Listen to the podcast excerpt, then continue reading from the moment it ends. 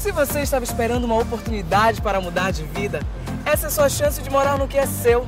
Seja muito bem-vindo à sua nova casa. Esse é o.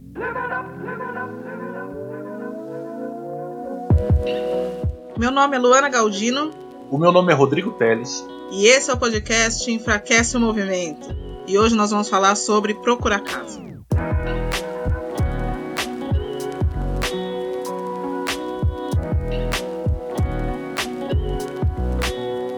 Bom, por que procurar casa? Procurar casa foi um dos primeiros temas que surgiu quando a gente começou a, a levantar as pautas para o podcast, porque a partir da, das nossas experiências é uma coisa que tem um potencial imenso de dar uma boa enfraquecida no movimento.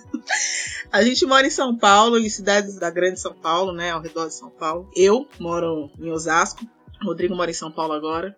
E a saga de procurar casa nessa cidade, ou perto da capital, é realmente uma coisa que precisa ser discutida, viu? Porque entre a gente estar tá numa cidade enorme, em tamanho e proporções imensas e possibilidades infinitas, essa migração de um lugar para outro é praticamente um êxodo. Bom, Rodrigo, conta aí sua experiência. Qual foi a primeira experiência que você teve de mudança? Bom, a primeira vez que eu lembro de ter mudado, eu tinha 4 anos. É uma memória, obviamente, bem fragmentada mas foi quando a minha família saiu da Bahia, na cidade de Feira de Santana, e veio direto para a cidade de São Paulo, que é uma cidade completamente diferente em vários aspectos da que a gente morava. E aqui a gente já começou a descobrir que há uma diferença muito grande entre você morar e morar de forma decente. A gente foi morar num apartamento ali na Corifeu, já pertinho de Osasco, né? E as lembranças que eu tenho do, do apartamento não são das melhores, mas só foi fazer sentido para mim um pouco mais velho, a partir do momento que essa busca por novas casas, né, esse contrato, procura outra casa, a gente sempre mora de aluguel aqui. Essa busca ela foi revelando realmente o quão profundo é esse poço quando você tem poucas possibilidades, poucas opções né, de moradia. Então, eu posso falar que a primeira experiência ela não foi triste, porque eu não lembro totalmente, mas as outras foram todas terríveis. Mas você morava em Osasco, então? Não, você morava na Corifeu, que é aqui do ladinho, né? Exatamente. Depois eu fui pro Butantã, uhum. já na divisa né, de Osasco com São Paulo, e daí foi só entrando em Osasco. A partir dali, Jardim da Abril, moramos em vários bairros da cidade de Osasco, né? Então, até chegar no Novo Osasco. Eu morava em Barueri, minha família mora praticamente toda em Barueri, então, assim, os registros que eu tenho da experiência familiar de ter mudado de casa é da história do porque eu morei a vida toda em Barueri e depois eu morei em Osasco. Eu nunca morei em vários lugares, como tem muita gente que morou em vários lugares. Porque quando meu avô, ele era metalúrgico e trabalhava na Água Branca. E aí ele morava lá com a família. Depois que ele saiu, quando ele foi, quando ele saiu da FEPASA, que é a antiga CPTM, quando ele saiu da FEPASA, ele recebeu uma indenização e com esse dinheiro ele conseguiu comprar terrenos em Barueri. Barueri era mato, né, na época. E aí ele comprou vários terrenos lá, um para cada filho e um para ele, e assim todos os filhos dele já tinham propriedade. A minha mãe era mulher e caçula, rapa do tacho. Então ela foi a única que não teve uma casa registrada no nome dela, porque ele tinha medo, né? De, sei lá, ela era muito nova, tinha acho que oito anos na época. Ele tinha medo dela ser enganada ou tomar algum golpe, acontecer qualquer coisa assim. Enfim, a gente tá falando de 1950 e pouco. E aí era o jeito que ele entendeu de salvaguardar a propriedade para ela foi mantendo no nome dele, da minha avó. E foi assim que minha família chegou em Barueri. A maior parte da minha família mora lá até hoje. Então eu nunca mudei muito de casa. Eu saí da casa da minha avó. Aliás, a minha mãe morava numa casa próxima da casa da minha avó. É, quando eu era bem pequenininha também. Acho que essa parada de ter uns 5 anos, por aí, 4, 5 anos. E aí eu lembro que a gente gente saiu de lá para ir para casa da minha avó, porque meu avô faleceu e a minha avó ia ficar sozinha em casa. E assim morei na casa que era da minha avó até eu resolver sair de casa e experimentar essa coisa de procurar casa em São Paulo, mas eu não queria sair de tão perto da família e resolvi procurar casa em Osasco. E é muito louco isso de procurar casa, né? Porque quando a gente vai procurar casa sozinha, a gente tem umas referências que são familiares, né? Eu não posso morar aqui porque é, fica longe para fulano, fica ruim para ciclano. A gente acaba que não tem, não busca uma casa só com os nossos critérios. Então, acho que a primeira casa que a gente conta quando a gente vai procurar morar sozinha ainda não é uma casa sua. Uhum. E é muito louco também essa amarração geopolítica e geopsicológica da coisa, né? Porque a gente sempre procura um lugar parecido com o que a gente já morava. Com você foi assim também? Foi assim. Na, no caso da minha família tem uma coisa um pouco curiosa. A família do meu pai toda está na Bahia, numa cidade em que praticamente metade da cidade é da família. Uhum. É habitado pela família, né? Logo é uma cidade pequena. Já a família da minha mãe, ela veio praticamente toda para São Paulo. É. Só que ela foi para a região de Jundiaí, Várzea Paulista. E lá, quando eles vieram, lá no metade dos anos 90, era um lugar bem complicado. Era um lugar sem estrutura alguma e tudo mais. E eu lembro que durante muito tempo houve sim uma conversa do tipo: por que, que vocês não vêm para cá também? Uhum. E o meu pai, ele tem um histórico de família, é um histórico um pouco complicado na, no sentido de moradia, que eu posso, a gente pode até entrar em detalhes mais para frente. Mas assim, ele sempre flertou muito com habitações muito ruins. Uhum. Entende? Então, pelo menos a infância dele foi em habitações assim, que colocava em risco a vida das pessoas. Então, eu entendo quando ele decidiu, enquanto pai, que jamais ele colocaria os filhos dele para morar na favela. Uhum. Então, a gente sempre pagou aluguel para morar em bairros com o mínimo de estrutura. Não era bairro bom, era com o mínimo de estrutura. Enquanto a outra parte da família arriscou um pouco nesse sentido. Então, a visão que eu tenho de moradia é uma visão diferente do que os meus primos têm, por exemplo. Uhum. Eles procuram uma casa, então se não tivessem, é, pô, tá caindo no teto, mas a parte elétrica tá um pouco ruim. Não, tudo bem, a gente dá um jeito. É. Comigo não tem esse de dar um jeito, sabe? Falei, poxa, isso aqui não dá para morar. Então quando eu fui procurar casa, eu já tive o primeiro impacto que o tipo de casa, assim, decente para uma pessoa morar, eu não poderia pagar. É muito louco isso, né? Quando a gente sai da casa e, e, a gente percebe isso. Porque é mais ou menos isso que. É como minha mãe, e, enfim, ela já morava na casa da minha avó, apesar de ser uma casa simples, é a gente nunca pagou aluguel e é uma casa no centro de Barueri. Mas quando a gente é de uma família preta, a gente não. Eu não vivia no centro de Barueri. eu vivia em Carapicuíba, eu vivia na Coab, eu vivia em Quebrada, vivia nas quebradas da Zona Norte, onde estavam meus, meus familiares, né? Porque os primeiros amigos que a gente tem, assim, mais além dos amigos da, que tem ali na rua, né? São os primos e tal. Porque é muito louco ser classe média preta, né? Não existe uma classe média que descreve. A, a gente não, não. Nossa vida não é descrita totalmente na classe média. Porque a gente não passeia pela classe média quando a nossa família é toda preta e tal. A gente tá sempre é, mais pra periferia Independente de como você viva, você tá sempre mais para periferia, você tá sempre mais para quebrada, e mesmo a classe média, quando a gente tem possibilidade de ser classe média e é de uma família preta, a gente não, não experimenta a vida como uma pessoa branca de classe média. A gente não consegue se ver da classe média. A gente não consegue se ver na classe média, porque a gente não faz parte daqueles. Pelo menos a gente que foi adolescente nos anos 90, 2000, a gente não faz parte daquela turma da classe média, sabe? Uhum. Tem lugar que você não passou, você não visita, você não tem quem visitar classe média. o que eu sentia quando era mais jovem, assim, eu não era pobre o suficiente para ser lido assim como realmente um sujeito sofrido e nem tinha a estrutura mínima para me encaixar na classe média. É. Porque como eu não tava na favela, eu tava num local que não era meu, sabe? Uhum. Em que eu estava no local em que as pessoas tinham uma estrutura interessante, uhum. tinha videogame, tinha tênis, tinha isso aqui. Eu não tinha, mas eu não tava na favela, eu não tava passando fome. Então eu tava meio que em um não lugar. Então essa de procurar uma casa inconscientemente, talvez seja uma forma, assim que eu saí da casa dos meus pais, foi de procurar um lugar. E eu posso falar que eu ainda não achei, não. Pois é, e é, e é doido que assim, a gente, depois que a gente. Quando a gente sai para procurar a nossa casa mesmo, a gente acaba indo buscar lugares, primeiro, que são muito familiares para nossas experiências culturais. Então, por exemplo, eu vim morar em Osasco, mas eu lembro que quando eu fui procurar apartamento, o cara. Eu moro no térreo, né? Aí o é. cara falou: Ah, mas é muito barulhento. Eu falei: Não é barulhento porque eu moro, morava perto da linha de trem. então, assim. Eu tô acostumada com barulho. Não é que térreo vai fazer barulho para mim numa rua que é calma. Não, eu sei que o, o som ambiente da minha casa na minha infância era o trem passando. Logo que a cidade foi crescendo mais, a rua virou uma rua de acesso para as avenidas principais da cidade.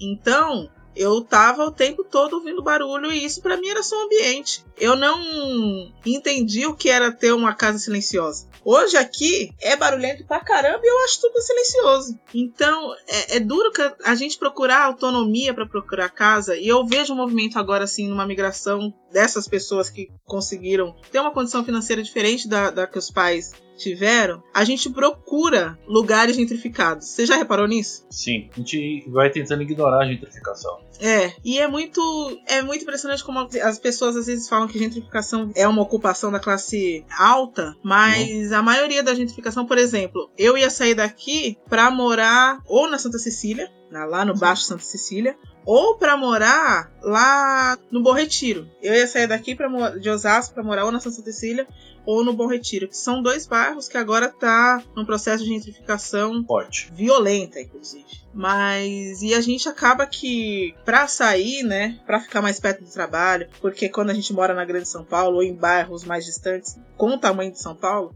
é, no Rio de Janeiro esse conceito de subúrbio é muito forte, aqui em São Paulo nem tanto, né? Porque a gente uhum. sempre teve na cabeça assim a, a ideia de que estava perto porque como a gente acostumou com essa distância louca de São Paulo, a gente tem ideia de que Osasco é perto, por exemplo, quando a gente é. mora em Osasco. Uma hora e meia em São Paulo é de boa. É, uma hora de São Paulo tá perto. 40 minutos de São Paulo está do lado.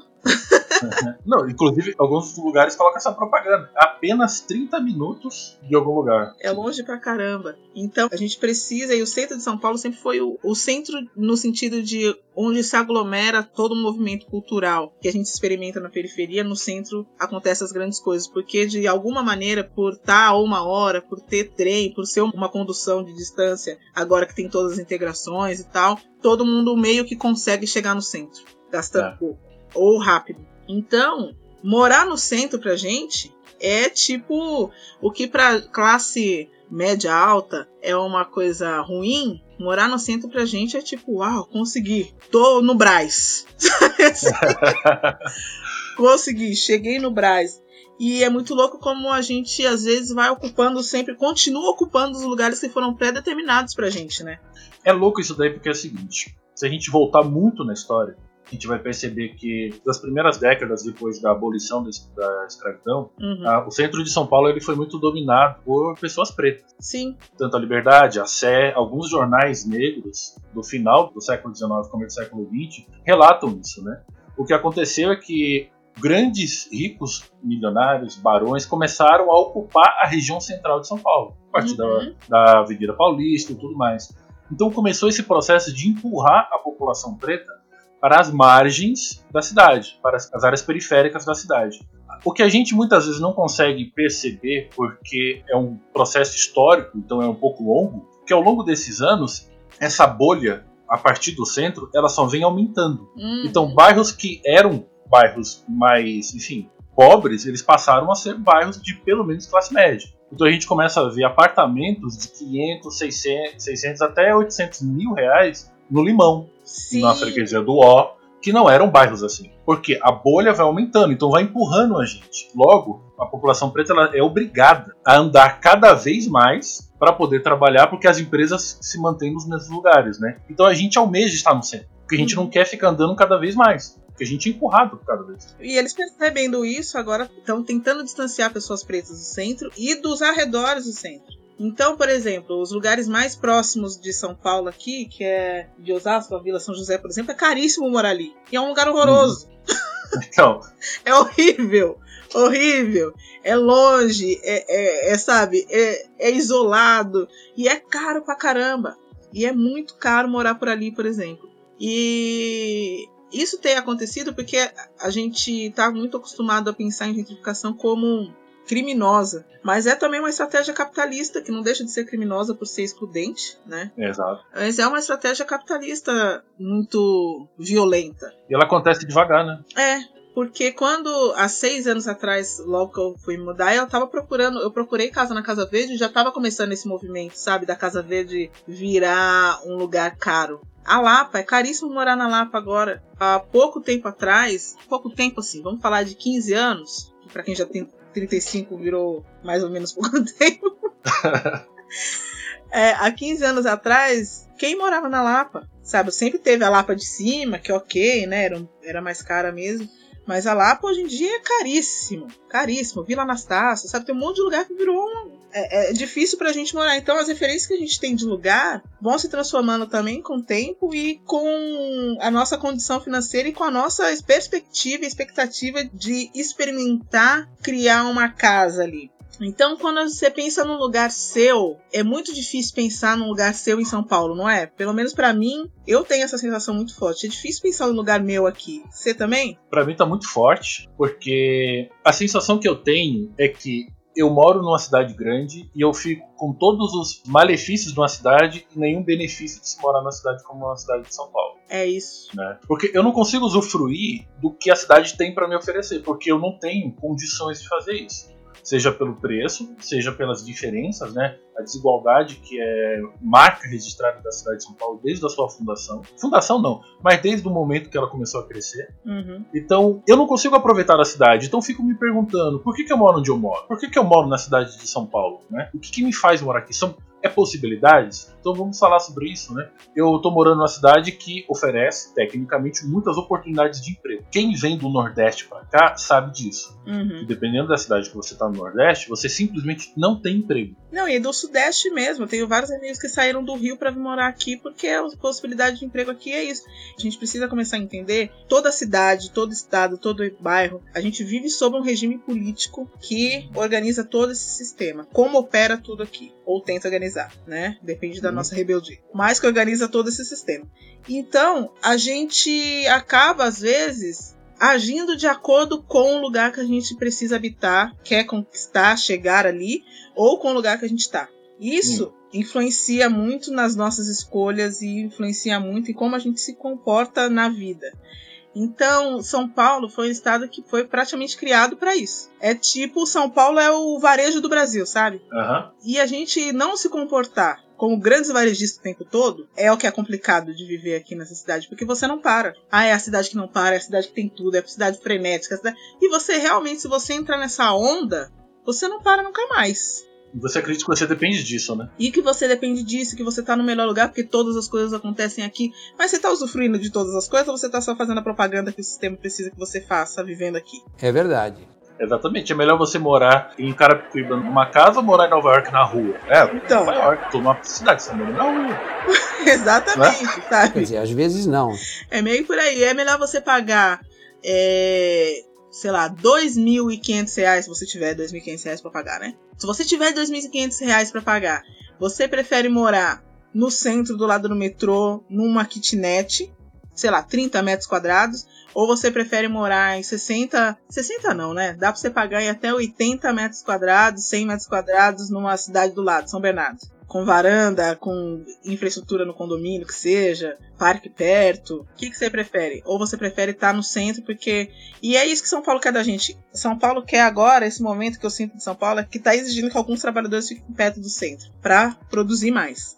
É. Para não ter, sabe assim, desculpa aí para ter também porque seu endereço é uma propaganda. Aqui, é o seu endereço é uma propaganda em São Paulo. Você fala, eu moro em tal lugar. As pessoas já sabem mais ou menos como você é, com quem você convive, é o que você vê no dia a dia, o que você come, como você come, com quem você se relaciona, quais são os seus vizinhos. É muito louco você entender mesmo que você tá num trem, até as linhas de trem em São Paulo elas têm personalidade, sabe? As pessoas se comportam diferente dependendo da linha que ela tá. Sim, você tá na linha vermelha no metrô, você tá vendo uma coisa. Você vai pra linha amarela, meu Deus do céu, você tá vendo o pessoal fazendo fila para entrar. Você vê? Às vezes a pessoa tava te empurrando na baldeação anterior. É uma diferença de uma baldeação. Você sai da linha amarela, vai pra linha vermelha, o comportamento de todo mundo muda. Não tem mais fila para entrar, começa um empurro, empurro, um xingamento, uma, sabe? Porque caixinha de som que não tinha. Isso. Né? A pessoa falou, opa, cheguei na, na linha vermelha, posso mudar. Posso mudar completamente posso tratar as pessoas diferente aqui. Tá todo mundo acostumado com isso. Lá o pessoal não tá. Aqui em Osasco, por exemplo, agora que essa linha que vai pro Morumbi, sabe? Uhum. A linha de Jurubatuba, que antes, meu Deus do céu, ninguém queria pegar, e depois deram uma linha amarelada nela, antes da linha amarela surgir mesmo. Deram uma linha amarelada nela lá que, meu Deus, você entra só Lorde. você passa por outro trem, parece que vai sair morte. E isso é tudo um comportamento que não é que eu tô querendo também que as pessoas sejam extremamente limpinhas e cheirosas, mas eu só tô. É só uma provocação para pensar em por que que você muda, por que que você merece, sabe? O que, que o sistema Sim. te diz que merece por você estar tá numa estação XPTO de trem ou de metrô? Ou que você tem que tratar as pessoas, ou que você tem que tratar aquele mesmo transporte, enfim. São Paulo é muito muita treta, né? Sabe o que eu sinto? É o seguinte: é, é, claro que se tiver algum historiador aqui, pode mandar mensagem lá no, no Instagram, pode, pode criticar mesmo, porque possivelmente vou cometer um erro. Então tô avisando. Largo o É, já tá avisado. Ninguém falou, pô, o cara pegou de surpresa.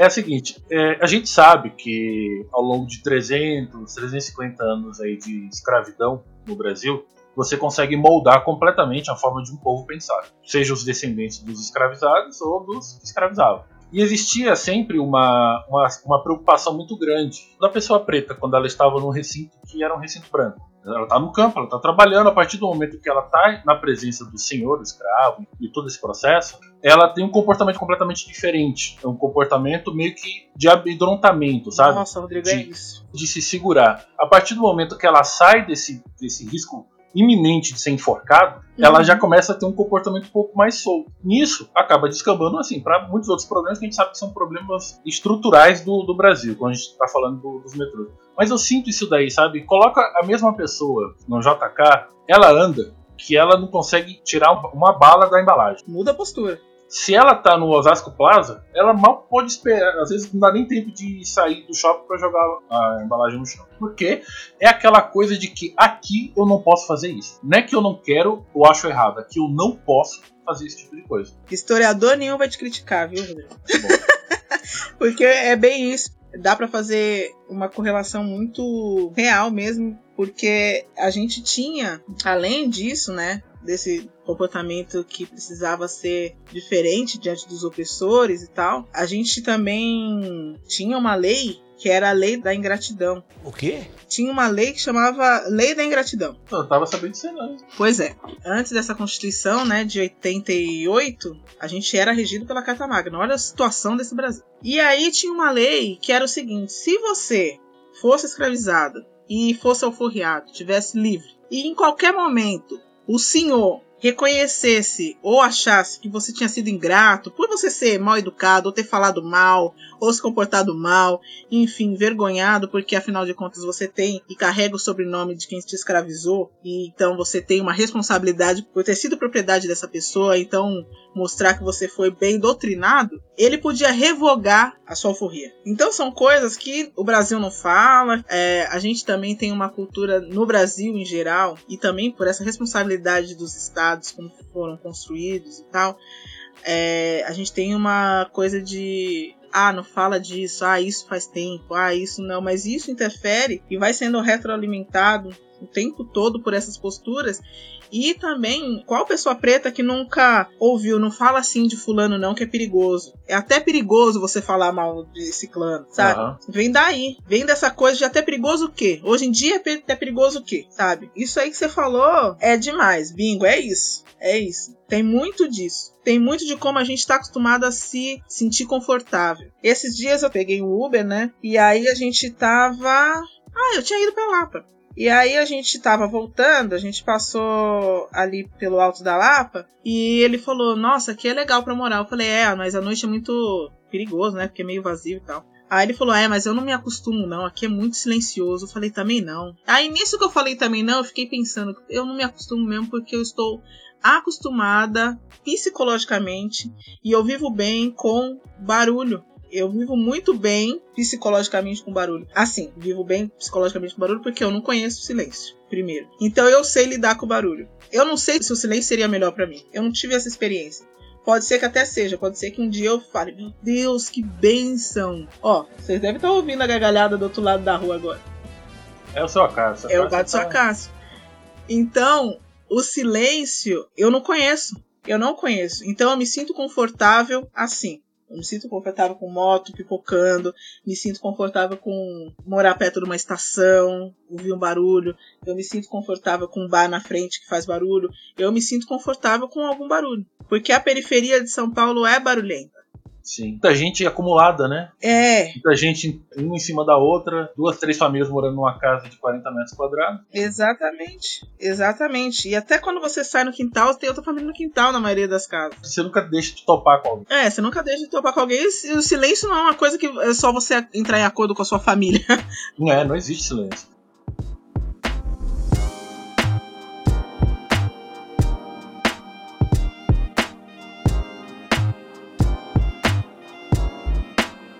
Quer ver uma coisa maluca, Luana? Assim, há três anos eu morava numa casa que eu dividia a casa com uma empresa. Então era uma casa grande, aqui no- na Zona Norte, no Jardim França. Jardim França é um daqueles bairros que alguém falou e todo mundo acreditou que era um bairro nobre. Alguém É. falou. E compraram essa ideia. É a Vila São José aqui. É, você paga valor de bairro nobre e não recebe um serviço igual. Uhum. Ou seja, quando chove acaba a luz, quando chove muito as ruas ficam cheias de água. Então não tem aquela estrutura que você imaginava de um bairro que você paga caro pelo metro quadrado. Uhum. Ou pelo menos não tem a expectativa que a gente tem de bairro nobre. Exatamente, também- esse detalhe. né? Como eu trabalho muito transitando entre- nos bairros os jardins alaga toda vez que chove, viu? Só Aham. tem notícia. Mas caiu uma chuva, aquilo ali alagou, arrasta uma veinha no meio do, do, do meio fio ali. De repente a água é sugada e a pessoa tá ali, ela é puxada para baixo, não precisa nem O ser negócio tá levada. louco. Quem frequenta o estádio do Morumbi sabe bem. Então, Quando chove não vai pro jogo, não. Então, a casa era boa, era, era feita com bons materiais, não era uma casa bem construída, mas era uma casa inegavelmente boa. Eu tinha vergonha de chamar alguns amigos em casa por eles acharem que eu estava acendendo socialmente. Porque eu não sabia lidar com isso. Não é conversa. Eu ficava realmente incomodado. Cara, alguém vai vir aqui, vai começar a me achar fresco. Vai falar, o Rodrigo tá doido. Como que ele mora aqui, às vezes tá reclamando que ah, a luz tá alta, ai meu Deus, não vou gastar com isso. Gente, era apenas uma casa em condições decentes de se morar. Era apenas isso. E eu tava me sentindo meio que fora do meu local. O que eu tava imaginando? Estar numa casa que a calçada é toda, é toda irregular, Hum. que você tem algum carro queimado na calçada, sabe? Essa- Uhum. esse estereótipo. Que a gente parece que tá tão enraizado, isso realmente está. A gente tá falando de pelo menos 120 anos que a nossa comunidade, quanto comunidade preta, ela ocupa esse lugar, ou seja, duas, três, quatro gerações, sempre viu isso acontecer, então isso a gente tem como realidade. Você mesmo falou que convive bem com o barulho porque é o barulho que você conhece. Uhum. Você falou lá no episódio piloto que a gente come o que a gente conhece, não porque necessariamente é só o que a gente gosta, mas é a única coisa que tem na nossa frente. Então a gente vai se habituando com isso. Quando vem algo diferente, muitas vezes melhor, a gente não consegue lidar com isso daí. Então a gente vai procurar, meio que naquela coisa de vou me rebelar contra tudo isso e vou procurar uma casa num local diferenciado. A gente vai pro centro de São Paulo alugar os piores apartamentos construídos há mais de 150 anos lá Uhum. tudo abandonado, pagando o olho da cara no condomínio, só para poder sentir a sensação de que a gente está rompendo. Quando na verdade a gente não está rompendo, a gente está ficando com aquilo que a classe média, ou a classe média alta, já não quer mais. Uhum. Então falando, não, pode ficar com isso daí, pode ficar, porque agora a gente está indo para um outro lugar. Sabe? Quanto psicologicamente nossas escolhas são livres, né? Quanto de livre-arbítrio tem nisso, sabe? Exato. Quanto de livre-arbítrio tem você escolher uma casa que você sabe que não é exatamente a casa que você quer morar? E que você sabe que aquele dinheiro poderia comprar coisa melhor. Isso. Você sabe disso. Você poderia colocar aquele dinheiro em coisa melhor, mas você não vai pôr, porque você precisa ficar aqui, porque seu endereço é importa, sabe? Você tem um bom endereço. Ah, eu tenho para alguns para alguns currículos, a gente sabe. Várias vezes já entreguei currículo sabendo que se bobear não me chamariam porque Barueri é longe. Mal sabendo que quem mora em Barueri tá acostumado. Aham. Quando eu morava em Barueri, eu não achava longe, Rodrigo. Eu também não, morava em Osasco ali na boa. Não achava. Eu falava, ah, uma horinha, duas horinhas. Não tem terror. Não é preciso muito senso de justiça para perceber que alguma coisa está errada e que alguma coisa precisa ser feita. tem rolado uma discussão sobre comprar casa ou alugar seu lugar, sabe? Sobre você ter sua casa ou não, que comprar casa não vale a pena ou alugar não vale a pena. Eu quero comprar casa. Porque isso aí é pra quem já tem a vida bem. tem herança, gente. Eu quero deixar uma terra pros meus filhos, sabe? Que eu nem tenho ainda. Uhum. Mas já estão por aí também, como eu tava lá por ali Tá no projeto. Tá, no, tá aí. É, eu quero ter casa. Eu quero ter uma casa, eu quero ter uma casa na praia, eu quero ter casa, eu quero Aham. ter sítio, sabe? Eu não me limito mais aos lugares ou às coisas que as pessoas acham e fazem contas e mostram e provam através de, de parâmetros sociais e financeiros o que eu posso ter, ou o que vale a pena eu ter, ou como eu posso ter. Não é que eu não leve a sério Tá? Que Fique claro aqui que não é que eu não leve a sério o que as pessoas que pesquisam a economia dizem. Lógico que eu não vou comprar uma casa de louca. Mas assim, ter casa, ter um chão, é uma coisa que a gente já foi privado de ter muito tempo. E não é só para reparar um, um, uma, um, dano histórico, mas é porque eu não posso ter medo de ter casa. Eu não posso ter medo de encontrar um lugar para chamar de meu, sabe? Eu não posso ter medo de construir uma casa, seja onde for, seja como for. Eu não posso ter medo de ter casa porque, ai, ter casa não vale a pena. Não ter, eu sei que não vale também. E eu já sei disso. eu já sei disso. Então, o que mais vão dizer pra gente sobre a gente existir e estar tá num lugar? É necessário a gente existir e nesse existir a gente também relacionar o estar, sabe? Também tem essa, essa parada. A gente precisa ter para ser. Eu tava até procurando, não achei aqui, mas tem um texto muito bom que associa a questão de território à construção de futuro. Uhum. Terra é construção de futuro. E isso a população europeia sempre entendeu. Uh, se entendeu, hein? Brasilzão e o que eu diga, com as colônias deles aí. América toda que eu diga. A América é formada a partir de posse de terra. Toda a América.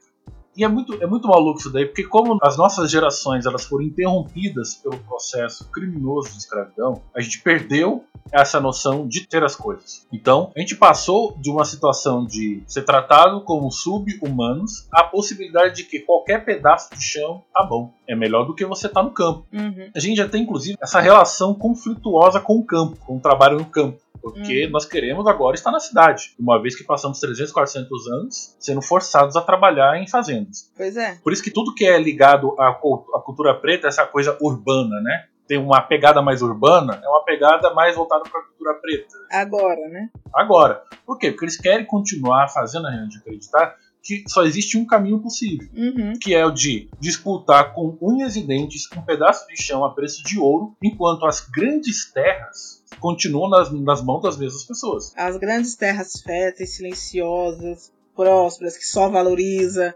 Exatamente. Né? Tá perto de uma natureza, de uma, do, do, que é realmente imutável em vários aspectos, sabe? Muitas dessas terras de que vêm do sul, do sul para Bahia, inclusive, são terras abandonadas por pessoas que saíram do Nordeste para tentar buscar uma vida melhor aqui no Sudeste. O problema não está no local, o problema está na precarização do local em que você tira tudo que aquele lugar, local pode ter para forçar as pessoas a saírem de lá, para que depois você vá para lá com dinheiro, com poder de compra, com barganha política e tudo mais e faça daquele lugar rentável como ele sempre foi. Não, e vamos botar isso numa esfera menorzinha, que a gente falou no, no, primeiro episódio, né, no episódio anterior. A gente, antes, quem tinha quintal, terra em casa, meu Deus, você não tá aproveitando espaço direito. Hoje em dia o povo tá fazendo hortinha na janela. É. Agora que azulejou tudo, tacou-lhe um concreto por cima. E matou a terra, né? Ah, é, a grande delícia da vida é ter um lugarzinho para você fazer uma mortinha, uma terrinha, num vaso. Exato. Né? E, e, outra coisa maluca, assim, eu tenho um amigo que mora em Carapicuíba,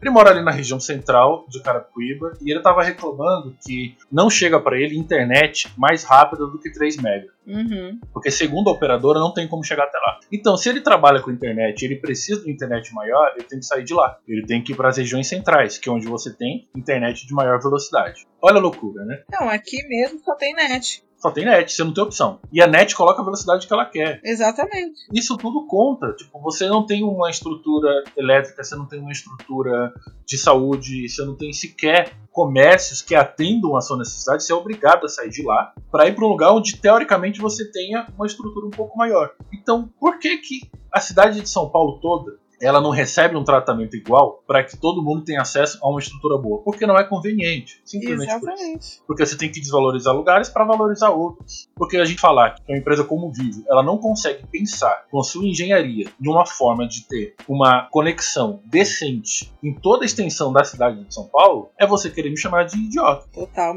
Total. Não existe isso daí. Então, assim como acontece com as terras, que você não dá acesso à água, você não dá acesso a condições mínimas, fazendo com que famílias inteiras migrem de estados para outros, enquanto essas mesmas terras são compradas por grandes latifundiários, acontece também na periferia. Ele fala: você escolhe, ou você quer continuar morando aqui, com toda essa pouca estrutura, hum. ou que você acha de pagar cinco vezes mais pelo metro quadrado e morar num lugar menor e barulhento, para você ter acesso a todo o benefício de morar na cidade de São Paulo. Que inclusive você não vai conseguir, porque todo o seu dinheiro vai ficar para pagar esse metro quadrado maior. Exatamente. É uma puta que pariu. É uma cachorrada. Né? É uma safadeza que faz com a gente. Seja muito bem-vindo, muito bem-vinda. Fique à vontade, entre nesse estúdio decorado de 24 metros quadrados, Downtown Nova República, um empreendimento fantástico.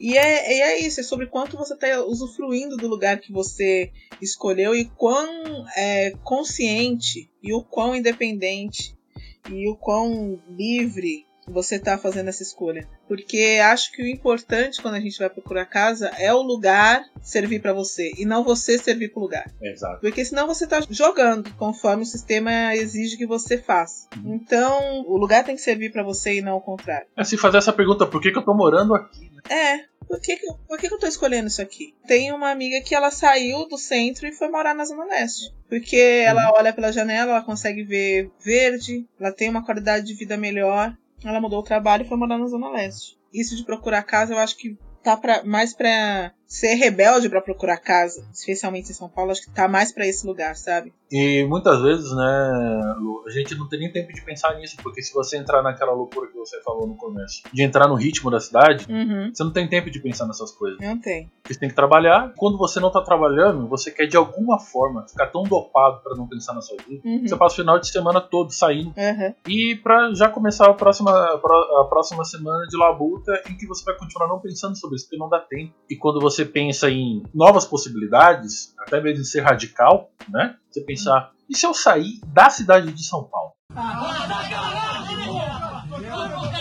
Isso. Nossa senhora. O povo Você tá não te entende. O que, você tá Não tá falando? Tá maluca?